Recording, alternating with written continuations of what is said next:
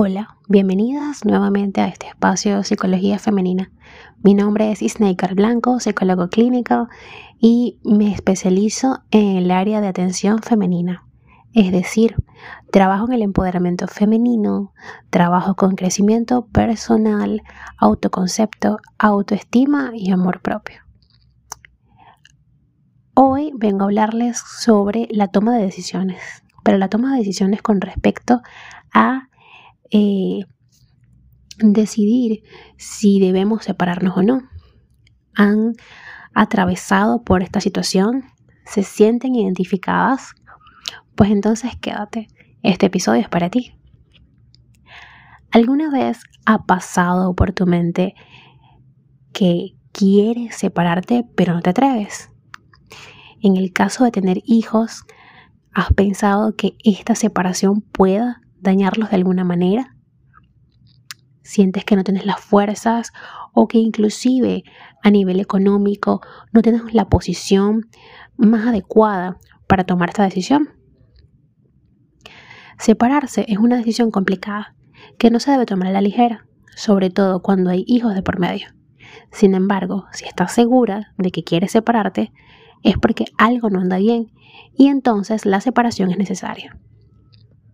Es normal que tengas dudas, que te cueste tomar esta decisión y que no sepas por dónde empezar. Hoy te hablaré un poco sobre algunos aspectos que debes tener en cuenta al momento de separarte si ya estás segura de hacerlo. Tomar la decisión de separarse no es fácil. Si no lo tienes claro, debes tener en cuenta una serie de factores para tomar la decisión correcta. Por ejemplo, en el caso de que se haya acabado el amor o que sientas que ya se acabó, es importante distinguir amor de enamoramiento. Al principio de nuestra relación estamos en la fase de enamoramiento, en donde todo es color de rosa, donde están las mariposas en el estómago, donde lo vemos como el príncipe azul, el hombre perfecto. Sin embargo, esa es una etapa de la relación, incluso una etapa del amor. Eso no quiere decir que por la ausencia de las mariposas en el estómago dejes de amar a tu esposo o a tu pareja. El enamoramiento, entendido como las sensaciones intensas del comienzo de la relación, no dura más de dos años. Luego los sentimientos son diferentes, pero sigue siendo amor. Si no ves un futuro con tu pareja y no te interesa mucho lo que le ocurre o lo que le ocurre le preocupa, puede que ya no haya amor. Si ves que con el tiempo eso no cambia, la separación es una opción acertada, porque seguir juntos por costumbre no es justo ni para él ni para ti. No tienes nada en común con él. En este caso, y si hay amor de base, puedes intentar trabajar en la relación y hacer un esfuerzo por hacer cosas juntos. Recuerda, hay un tú, hay un él y hay un ustedes, o en este caso, debería decirse, hay un yo, hay un él y hay un nosotros. Tratar de salvar la distancia y de encontrar en ese espacio que los une, ese nosotros, cosas en común o cosas que puedan compartir, es algo saludable para la relación. Se pelean continuamente. A ver, aquí también hay solución. Si hay amor, por supuesto. Y respeto ante todo pero requiere mucho esfuerzo por parte de ambos. No vale que uno solo se esfuerce. Hay presencia de falta de respeto, maltrato emocional o físico. Aquí hay que terminar con la relación. Una vez que se han pasado ciertos límites, la cosa suele ir peor. En caso de que tengas hijos, piensa, para, e, piensa que para ellos no es bueno vivir en un ambiente en el que no hay respeto quieres cosas distintas a las de él. Es importante dejar claro lo que se espera de una relación. A ver, cuando comenzamos una relación, es importante que hagamos eh, como especie de un contrato, ¿sí? En donde se deje claro, obvio, no como los contratos de los famosos, contratos prenupciales, ¿no? No tanto como eso. Pero sí debe haber una especie de reglas una especie de límites y tenemos que dárselos a conocer a ellos. Tiene que haber reglas en la convivencia. Por ejemplo, a mí no me gusta eh, la música a alto volumen, no la disfruto, me molesta, me irrita.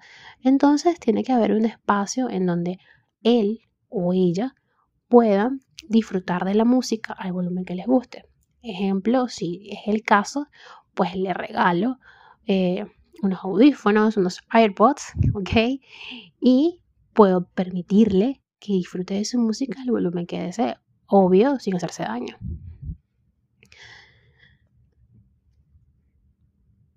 Es importante también dejar claro eh, eh, los límites en la relación, ¿ok? Para que luego no sea un problema. La infidelidad. Si ustedes al principio de la relación han dejado claro que sería exclusiva, una infidelidad es motivo de ruptura. Sin embargo, esto depende de lo que quieran los miembros de la pareja.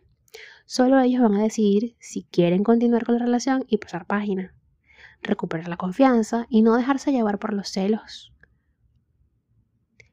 Pero se puede conseguir con paciencia, esfuerzo y tiempo. ¿Por dónde empezar una separación?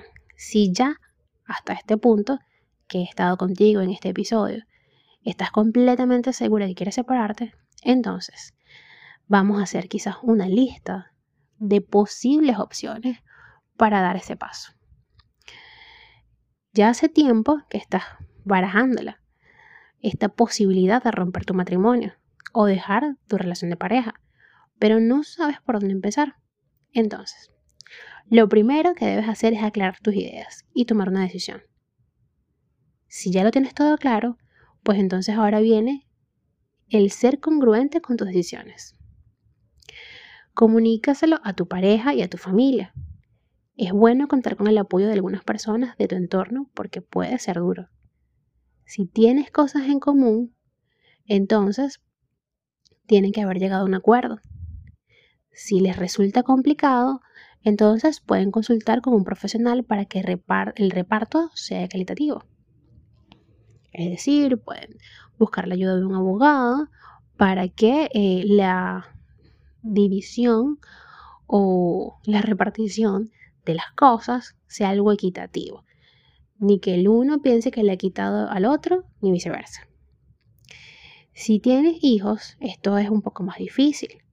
Tienes que comunicarles a ellos la decisión que has tomado, dejándoles claro que siguen queriéndolos de igual manera y que la decisión es independiente de ellos.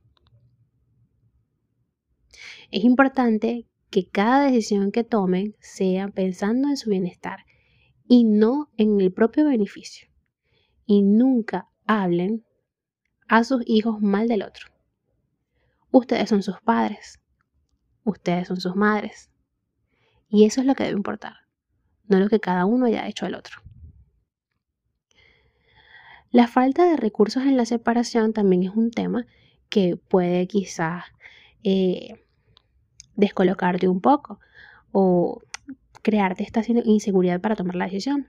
Si este es tu caso, no dudes en pedir ayuda a tu familia para el nuevo comienzo familia, amistades cercanas, personas de confianza, ellos podrán darte esa ayuda que necesitas. No temas pedir ayuda, a todos y a todas nos puede ocurrir. Buscar un empleo también es una opción. Es lo primero, mejor dicho, que debes hacer. Deberás encontrar algún trabajo remunerado, por poco que sea. Al inicio, lo importante es entrar al mercado laboral e ir creciendo poco a poco. Debes adaptarte a tu nueva situación económica, si tus recursos económicos han cambiado mucho respecto a cuando estabas en pareja, tienes que reorganizar tus gastos y tu vida, adaptándote a la nueva realidad.